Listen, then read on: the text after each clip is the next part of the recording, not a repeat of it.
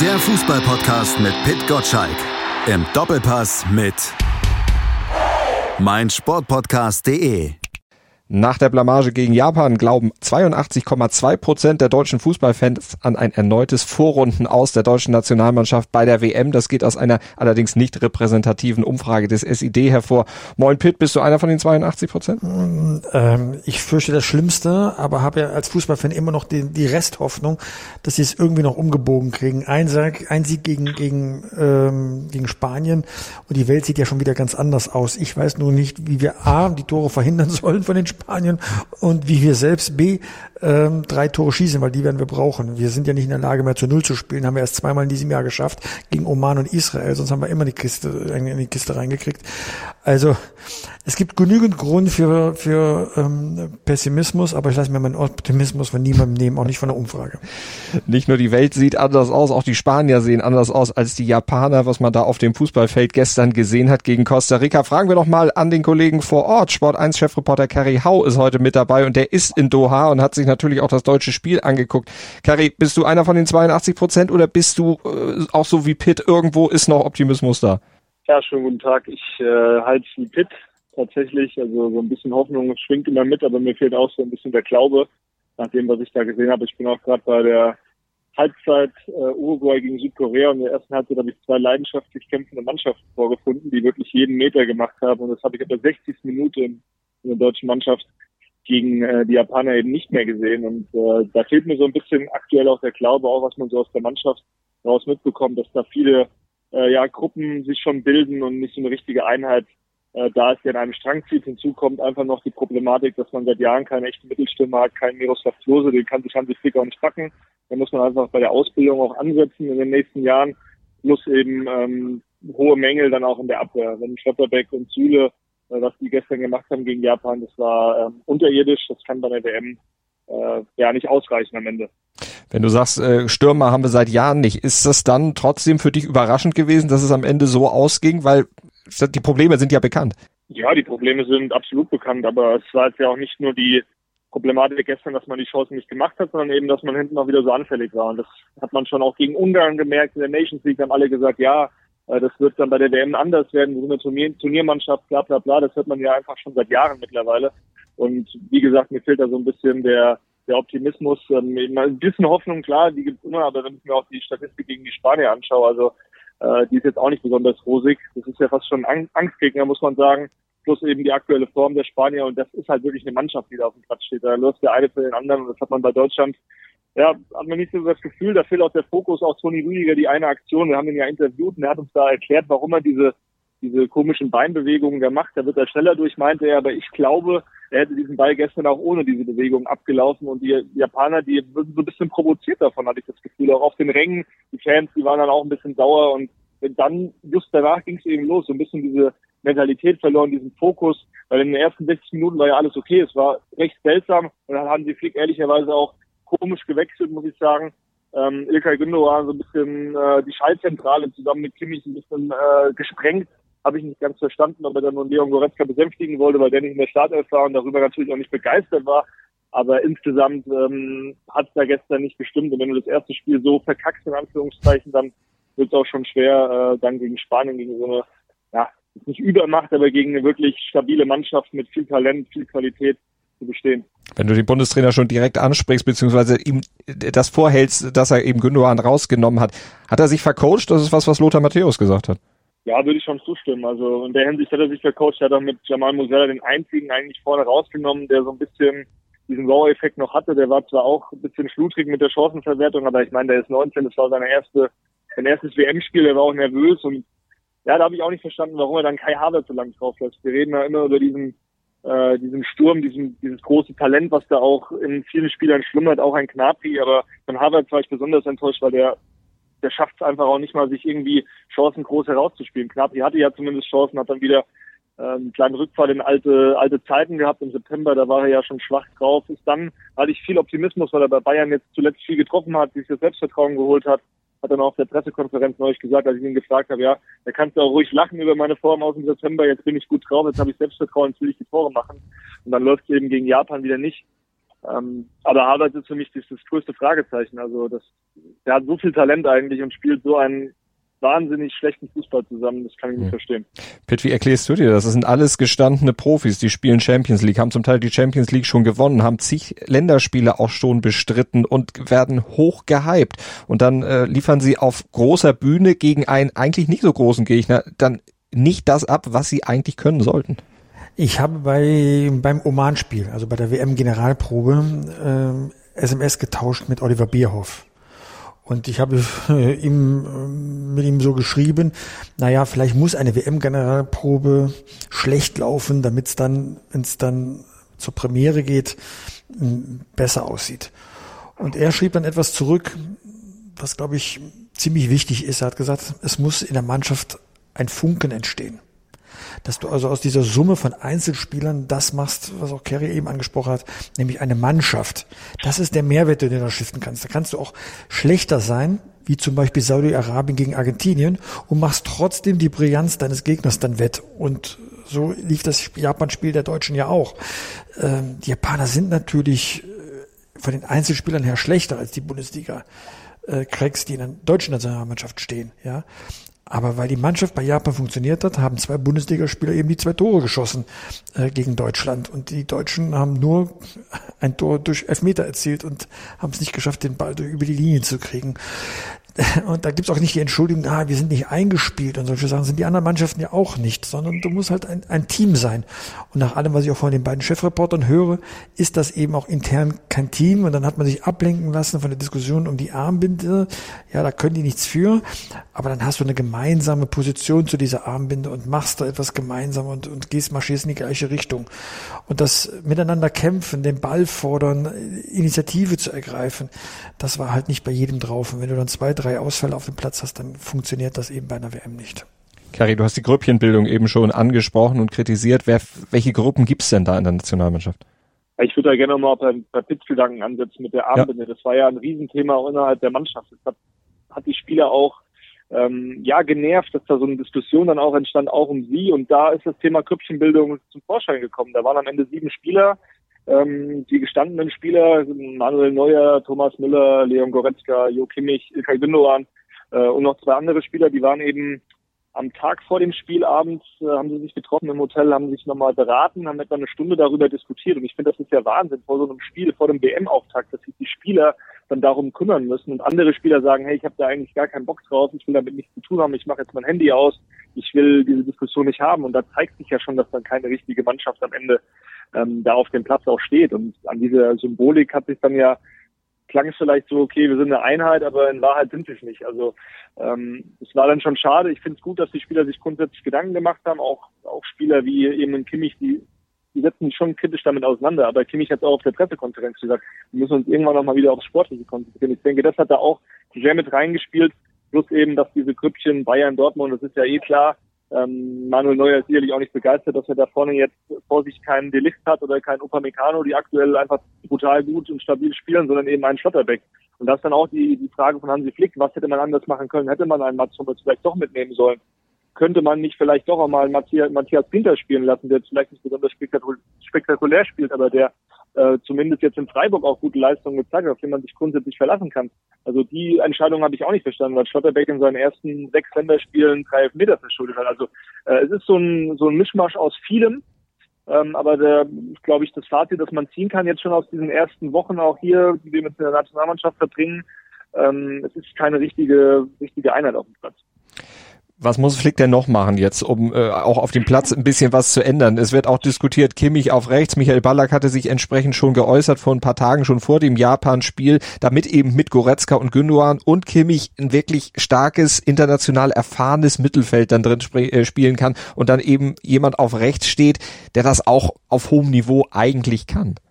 Ah, ich sehe da zwei Optionen. Also entweder macht man jetzt Kimmich auf die Rechtsverteidigerposition, dann muss er dann auch über seinen eigenen Schatten springen man darf auch nicht vergessen, Hansi Flick hat äh, die Champions League mit Bayern gewonnen, äh, mit Kimmich als Rechtsverteidiger, äh, weil Thiago und Goretzka, da war eben auch dieses dieses Überangebot an Qualität jetzt im, im zentralen Mittelfeld, die hat er dann spielen lassen und Kimmich auf rechts. Da hat er sich dann auch dem Ganzen gebeugt und äh, Jo Kimmich, ich meine, ich kenne ihn ja auch ganz gut jetzt schon und das ist schon einer, der will diese Kontrolle haben im Mittelfeld. Der will sich die Bälle abholen, der will ja den Chef machen. Aber in dem Fall wäre es vielleicht besser, wenn er eben ähm, sich da selbst ein bisschen zurücknimmt und der Mannschaft hilft und dann als Rechtsverteidiger eben agiert. Weil wir haben einfach keinen besseren Rechtsverteidiger in dieser Mannschaft. Der ist ein guter Sechser, sehr guter Sechser, vielleicht sogar einer der besten der Welt, aber vielleicht, also aus meiner Sicht nicht vielleicht, ist er der beste Rechtsverteidiger, den, den Deutschland äh, zur Verfügung hat und deswegen sollte er auf dieser Position spielen. Es gibt aber noch eine andere Option, eine andere Variante, die ich auch ganz, äh, ganz spannend eigentlich finde, Kimmich und Goretzka eben auf der Doppelsechs spielen zu lassen, wie sie es im Verein auch tun und Gündogan dann eine Position weiter vor, weil das macht er bei Manchester City auch. Gündogan, das, der wird so ein bisschen unterschätzt, finde ich auch in Deutschland. Der ist Kapitän bei Man City, bei einem der besten, vielleicht sogar aktuell bei der besten Mannschaft in Europa. Ähm, ist auch ein guter Taktiker, der gute Kommandos gibt. Man ist ja nicht ohne Grund dann so nach hinten losgegangen, als er vom Platz äh, ging gegen die Japaner. Da hat so ein bisschen auch dieser verlängerte Arm des Trainers gefehlt. Das ist Gündogan definitiv. Er macht äh, sehr viel den Mund auf. Das sagen auch immer Mitspieler, dass der eines Tages mal ein Top-Trainer auch wird auch bei Man City ja schon die eine oder andere Jugendmannschaft coacht. Also ich kann mir die beiden, also die drei kann ich mir auch zusammen eigentlich vorstellen. Dann müsste Musiala eben auf den Flügel, weil Sané könnte ähm, oder nicht könnte, der, der wird wahrscheinlich gegen Spanien auch noch nicht spielen können. Das ist wirklich eine 50-50 Entscheidung. Es wird sich ganz, ganz kurzfristig entscheiden. Dann könnte Musiala auch links spielen. Ähm, rechts dann Knapri, weil ich finde schon, dass die meisten Bayern-Spieler, also dass die Bayern zusammen spielen sollten und vorne dann eben Müller rein und äh, Harvard aus der Mannschaft raus, weil das war, was er gemacht hat oder gezeigt hat, aus meiner Sicht einfach eine Frechheit. Mhm. Pitt, ist das eine Aufstellung, mit der du dich anfreunden könntest? Also ich muss mich an den Gedanken noch gewöhnen, dass Kimmich plötzlich wieder rechts spielen sollte, aber ich finde die Argumente eigentlich zu gut, ja. äh, auch dass er diese Position beim Champions League Sieg unter Hansi Flick dann äh, bekleidet hat. Ich, ich zögere deswegen da jetzt Hurra zu schreiben bei dem Vorschlag, weil ich Kimmich auf der rechten Seite bei der EM voriges Jahr erlebt habe und ähm, ihn einfach im Mittelfeld vermisst habe. So und äh, da hat er schon Impulse zu geben, aber ich finde das ziemlich überzeugend. Ich gehe nur nicht mit bei Gnabry. Gnabry muss raus. Äh, Gnabry hat zu wenig gebracht, zu wenig Impulse, wenn ich vergleiche, was da über links über von Raum kam. Ja, der war dafür defensiv ein bisschen schwächer, aber da war halt ein bisschen mehr Remi Demi äh, dann dann nach vorne dran. Also es muss auf jeden Fall was in der Mannschaft passieren. Schlotterbeck definitiv raus und dann kann man ja nur überlegen, ob man Ginter oder Süde daneben äh, Rüdiger setzt, ja. Äh, aber so viel Zeit bleibt dann halt auch nicht bis zum Sonntagsspiel. Also das, was passieren muss, ist ja wohl ganz klar. Und da braucht der Hansi Flick auch mal eine, eine Härte auch gegenüber seinen Spielern. Ich finde ja, everybody's darling zu sein, das ist ja ganz nett. Aber hier steht gerade mehr auf dem Spiel äh, in der WM-Geschichte von 92 Jahren, nämlich dass äh, Deutschland zum zweiten Mal in der Vorrunde in Folge äh, ausscheidet. Ja, das hat es ja so noch nie gegeben. Mhm. Und äh, da, da darf man keine Rücksicht mehr nehmen auf Einzelschicksale, ob Herr Müller damit einverstanden ist oder äh, Kimmich vielleicht äh, traurig ins Kopfkissen beißt. Ja, das spielt alles jetzt keine Rolle. Wir müssen gewinnen gegen Spanien. Das ist ein Ding der Unmöglichkeit. Und äh, du hast keine Chance, aber die musst du halt jetzt nutzen.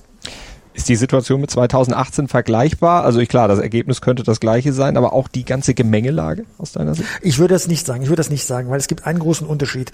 Ich war damals beim Spiel gegen äh, Mexiko mit dabei und da war eine Lethargie in der Mannschaft. Das war behäbig. Das war wirklich ein Klassikauftritt, wo, äh, wo Boateng, ich erinnere mich ganz genau daran, beleidigt, äh, oder Toni Kroos, ich war es, glaube ich, äh, beleidigt war, dass, äh, dass man ihm den Ball abgenommen hat. Ja, diese Majestätsbeleidigung führte zu einer Trägheit. Das möchte ich der Mannschaft diesmal nicht unterstellen. Da war schon Einsatzwille da, aber es war nicht unbedingt der Wille zum Gestalten da und den Ball annehmen und solche Sachen. Aber sie haben sich ja bemüht, sie haben ja auch Chancen gehabt. 60 Minuten war das ja in Ordnung nach der Anfangsnervosität. Mhm. Aber dann den Killerinstinkt zu haben und Achtung, auch vielleicht eine taktische Vielfalt an den Tag zu legen, die geht dann vom Trainer aus. Das ist das, was da gerade fehlt. Killerinstinkt und taktische Variabilität. Ja, da waren die Japaner uns überlegen, die haben die Mannschaft umgestellt in der Abwehr und wir hatten keine Antwort darauf, wie wir mit der Dreierkette jetzt umgehen können. Ähm, wir hatten unsere Chancen, aber wir hatten auch unsere Böcke dann hinten.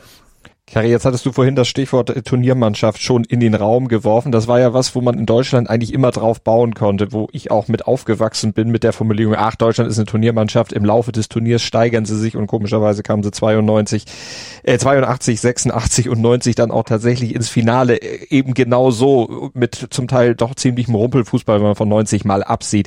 Äh, den Nimbus können wir ihnen aber nicht mehr geben. Nee, also das auf diesen Status sollte man sich nicht mehr verlassen, weil man hat es ja gesehen äh, in den letzten Turnieren und generell ist es eher ein Argument, das ist mittlerweile so äh, ja altbacken, sage ich mal, Das sollten wir nicht mehr, sollten wir nicht mehr verwenden. Vor allem, mir fehlt eben das, was Pitt angesprochen hat, auch diese Variabilität, dann diesen Killerinstinkt, diese letzte Überzeugung. Das hat Ilkay Gündogan ja auch im Interview gesagt, dass da manche Spieler dann auch den Ball vorne nicht haben wollten. Das ist ja alarmierend, weil er das schon mal nach dem Spiel gegen Ungarn der Nations League gesagt hat. Also die müssen jetzt wirklich mal so langsam ein bisschen aus dieser, ähm, aus dieser Haltung rauskommen, ja, wir machen das schon, weil mit dieser Haltung sind sie eben ins Japan-Spiel gegangen. Da waren einige Spieler dabei, die wahrscheinlich gedacht haben, die schlägt man jetzt mal eben so locker. Und ähm, das war nicht diese Lethargie vielleicht, das sehe ich ähnlich, aber man läuft natürlich Gefahr, wenn man keine Mannschaft ist, dass man sich dann wirklich nur auf diese persönlichen Befindlichkeiten ähm, fokussiert und dass man dann eben diese, ja, diese Geschlossenheit verliert. Und das war ja ab der 60 Minuten der Fall. Und nach dem Spiel ja, sind die Spieler mehr oder weniger, oder Gündogan in dem Fall, äh, auch auf seine Mitspieler losgegangen. Nicht nur auf die Offensivspieler, sondern auch hinten, dass da wirklich individuelle krasse Fehler passiert sind, die so auf dem Niveau nicht passieren dürfen. Und das müssen diese Spieler dann übrigens auch annehmen, weil ich mhm. glaube, deswegen ist ein Mats Hummels nicht mitgefahren, weil er hätte das ganz knallhart auch angesprochen. Und wahrscheinlich wäre das auch ein Konfliktpotenzial, hätte das geborgen, logischerweise. Ähm, und ja, ich glaube, dass Hansi Flick auch keine Lust hatte auf Stress, aber der wird jetzt so oder so, oder so kommen, wenn die Ergebnisse nicht stimmen. Bitte wird es noch weitere Zeichen von der Mannschaft geben, jetzt in Richtung äh, Vielfältigkeit und Katar-Organisationskritik? Das interessiert oder? mich alles ja nicht okay. mehr. Ich will keine Zeichen mehr von der Mannschaft haben. Ich will keine Zeichen machen. Ich will, dass die Zeichen auf dem Platz machen, dass sie ordentlich Fußball spielen wollen. Also äh, das ist alles, sind alles wichtige Themen, aber es sind halt eben genau das Randthemen. Ich will, dass die jetzt Fußball spielen. Da steht echt, das ist eine Weichenstellung für den deutschen Fußball. Wenn die das jetzt kaputt machen, und dann noch bestätigen, diese Fußballmüdigkeit in Deutschland, die ja nun sichtbar ist an den TV-Quoten, dann habe ich echt noch ein schlechteres Gefühl für die Heim-EM in zwei Jahren. Und da brauchst du jetzt diese Erfolgserlebnisse. Und mich interessiert nicht, ob unsere Armbinde besonders schön ist. Ja, das war eine große Diskussion und die wurde auch sehr relevant geführt. Aber jetzt geht es darum, ähm, sagen wir bei der WM einigermaßen ähm, da durchzukommen, nicht das Gesicht zu verlieren. Ähm, Kopf haben wir wahrscheinlich schon verloren. Die Werte sind verteidigt, jetzt muss auch noch der Gegner oder gegen die Gegner verteidigt werden. Kerry, wer hat dir denn im bisherigen Turnierverlauf, um mal den sportlichen Schlenker wieder zu machen, bisher am besten gefallen und wer am wenigsten? Ich nehme an, am wenigsten die deutsche Mannschaft.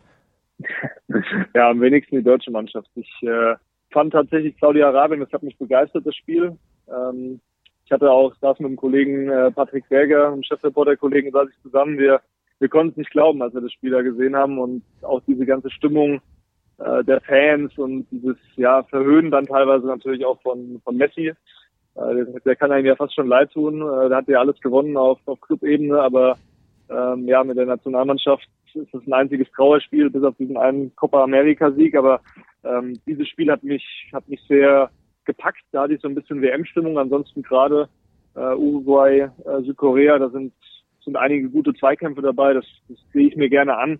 Aber natürlich die Spanier mit dem 7-0 kann man noch, noch hervorheben, weil die einfach gut kombinieren. Da merkt man diese Spielfreude mit Jungs wie Petri, mit Gavi. Und wir in Deutschland haben halt leider nur aktuell Jamal Musiala, der so ein bisschen Freude macht, auch von den jungen Spielern, die nachkommen. Florian Wirtz ist ja leider ähm, ja, noch nicht, noch nicht fit und da hoffe ich auch, da bin ich guter Dinge, dass der für 2024 äh, noch so ein Spieler wird, wo man vielleicht so wieder mal ein bisschen Euphorie in dem Land äh, wecken kann, weil das fehlt eben auch. Es fehlen so Typen wie Schweinsteiger, wie Podolski. Man hat das in Abstrichen vielleicht mit einem, mit einem Goretzka, man hat das auch bei der EM mit, mit Robin Gosens, der jetzt ja auch aus Leistungsgründen vielleicht auch zu Recht da nicht dabei ist, wo ich sage, vielleicht nimmt man dann so einen Typ nochmal mit, der so ein bisschen dieses Feuer auch nach Deutschland zumindest etwas bringt. Und das fehlt ja momentan komplett. Also wenn ich jetzt mit Freunden rede, wenn ich mit meiner Freundin rede, ähm, da fehlt ja jegliches Interesse und auch jede, jede Begeisterung für diese Mannschaft, für diesen Sport. Und das ist halt, äh, das ist schade, das ist bedenklich und das ist genau das auch, was Pitt er eben gesagt hat, diese Fußballmüdigkeit. Ein Deutschlandspiel unter 10 Millionen bei einer WM, das hat es 30 Jahre lang nicht gegeben. Gestern war es dann wieder der Fall, obwohl es natürlich auch noch auf anderen Kanälen dann zu gucken war. Aber insgesamt, ihr habt natürlich absolut recht. Pitt, dein Liebling bisher bei der WM? Also mir haben die Kanadier sehr gut gefallen. Die haben zwar 0 zu 1 verloren gegen Belgien, aber wie frisch und druckvoll und echt engagiert die gespielt haben, auf einem wirklich hohen Niveau. Ich glaube, die haben auch erkannt, wenn die WM in vier Jahren dann auch zum Teil dann in Kanada stattfindet, dass man eine gute Mannschaft haben muss. Äh, Alfonso Davis natürlich vorneweg, viel Pech gehabt bei dem Elfmeter. Das wäre das erste WM-Tor von Kanada überhaupt gewesen, ja. Aber da war Schmackes dann dahinter. Das hat mir sehr gut gefallen. Natürlich die Spanier haben mir gut gefallen. Ich fand auch überraschend die Saudi-Araber, ja, die ich ja immer noch im Kopf habe von vor 20 Jahren 0 zu 8 gegen Deutschland. Wir erinnern uns, der große Auftritt von Miro Klose, ja, wo seine Weltkarriere begann, ja. Aber von dem Bild muss man sich lösen. Die wissen schon, wie man Fußball spielt. Und, äh, und so werden wir wahrscheinlich ein paar Mannschaften in der Ko-Runde erleben, mit denen wir nicht gerechnet haben. Weil das darf man auch nicht vergessen. Nicht nur wir Deutschen stehen jetzt mit dem Rücken zur Wand, sondern auch die Argentinier. Die haben auch ein, zwei verloren. Die müssen jetzt auch gucken, dass sie aus die Puschen kommen. Dann haben so Mannschaften wie jetzt die Schweiz äh, ganz aktuell oder Belgien sich irgendwie so mit so einem 1 zu 0 irgendwie durch das erste Spiel dann ähm, gemogelt. Ähm, wir werden noch viele, viele Überraschungen, glaube ich, erleben bei dieser WM. Kari, die Form der Engländer und der Franzosen, von denen man ja auch vorher nicht gedacht hat, dass sie jetzt wirklich so furios ins Turnier starten. Hat dich die überrascht? Gerade die Franzosen, die ja eben sehr verletzungsgebeutelt sind? Ja, die Franzosen haben mich schon überrascht, weil man hört natürlich auch von ein paar Bayern-Spielern, wie sehr das belastet hat mit Benzema, mit dem Ausfall, dann in Kunku. Also das war wirklich, die Köpfe, die waren unten, vor allem nach der Benzema-Verletzung, der Weltfußballer, der da ausfällt. Ähm, aber trotzdem haben sie eine gute, eine gute Gruppe noch beisammen. Auch ein Kolo Moani von, von Frankfurt, der wird sicherlich auch mal die Möglichkeit bekommen. Ein Markus Thuram von Gladbach. Da schaue ich auch gerne als Bundesliga-Fan oder als äh, ja, Bundesliga-Berichterstatter, in Anführungszeichen, ähm, schaue ich da gerne gerne zu, weil äh, einfach auch eine, eine tolle Mannschaft insgesamt ist auch ein Kamavinga von Real Madrid. Das sind, die haben schon Talent. Also da schon, muss man schon auch ein bisschen neidisch rüberblicken und die Engländer sowieso mit dem mit dem Jude Bellingham, Harry Kane, auch Bukayo Saka vorne. Das sind alles alles sehr sehr starke Spieler und äh, deswegen hat mich jetzt nicht nicht so überrascht, außer bei den Franzosen ein bisschen, dass sie dann wirklich auch deutlich gewinnen. Weil natürlich kam dann auch noch die Verletzung mit Lucas Hernandez dazu. Mhm. Pavard, der hat äh, dann auch nach dem Spiel gesagt, dass ihm das äh, ziemlich mitgenommen hat, auch während des Spiels, dass er dann besser Kumpel sich das Kreuzband äh, reißt und jetzt wahrscheinlich die komplette Saison verpasst. Äh, nicht nur schlechte Nachrichten für die, für die Franzosen, sondern eben auch für den FC Bayern generell für die Bayern ja nicht so gute Nachrichten. Ich meine, Davis verschießt einen Elfmeter, äh, da, dann Hernandez verletzt sich schwer und auch bei Leroy Sané, da war ja zumindest dann zwischendurch mal so leichte Alarmstimmung. Ja, vor allem eben Sané. Der wird jetzt für Spanien, bin ich mir relativ sicher, nicht, nicht fit werden, weil ich jetzt auch nicht mal umgehört habe. Also so richtig kann da einem keiner sagen, was der Stand da ist. Der hat dort ein bisschen individuell äh, trainiert auf dem Platz für sich eben.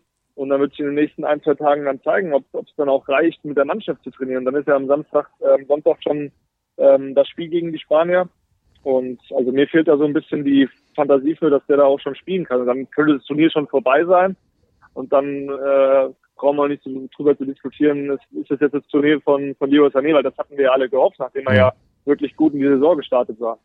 Am Sonntag dann also die große Bewährungsprobe der deutschen Mannschaft, beziehungsweise die stehen unter Zugzwang. Sie müssen gewinnen. Es gibt keine Ausreden dann gegen die Spanier. Pitt, äh, ich gehe davon aus, das Spiel wird in der Vorbesprechung Thema im Doppelpass sein. Absolut. Unser, unser Gast, der durch die Drehtür kommt, wird Kevin Prinz Boateng sein. Und äh, da werden wir natürlich schwerpunktmäßig über die deutsche Mannschaft dann reden und äh, was sie besser machen muss.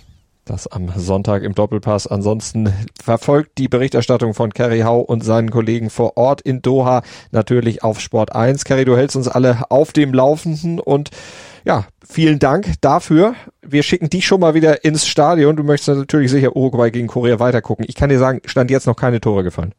Habe ich auch gerade gecheckt auf dem Vielen Dank. Du, du, ver gute, gute Zeit. du verpasst nichts, du verpasst nichts, du verpasst nichts. Aber trotzdem viel Spaß. Tschüss. Tschüss. Stimmung ist aber fantastisch. Sehr sympathische koreanische Fans, die da wirklich trommeln für einen neuen Song. Also das, das muss man sagen. Also wenigstens WM-Stimmung dabei. Und ansonsten WM-Stimmung gibt's natürlich auch im Fever Pitch Newsletter, wenn ihr ihn abonniert, werktags 6.10 Uhr newsletter.pitgottschalk.de. Da kriegt ihr ihn, da kriegt ihr ihn dann von geschickt in euer E-Mail-Postfach und ja, Podcast gibt's natürlich dann auch wieder in der nächsten Woche. Pitt, vielen Dank. Kerry, vielen Dank. Bis dahin. Tschüss, Malte. Bis dann. Fever Pitch, der Fußballpodcast mit Pitt Gottschalk.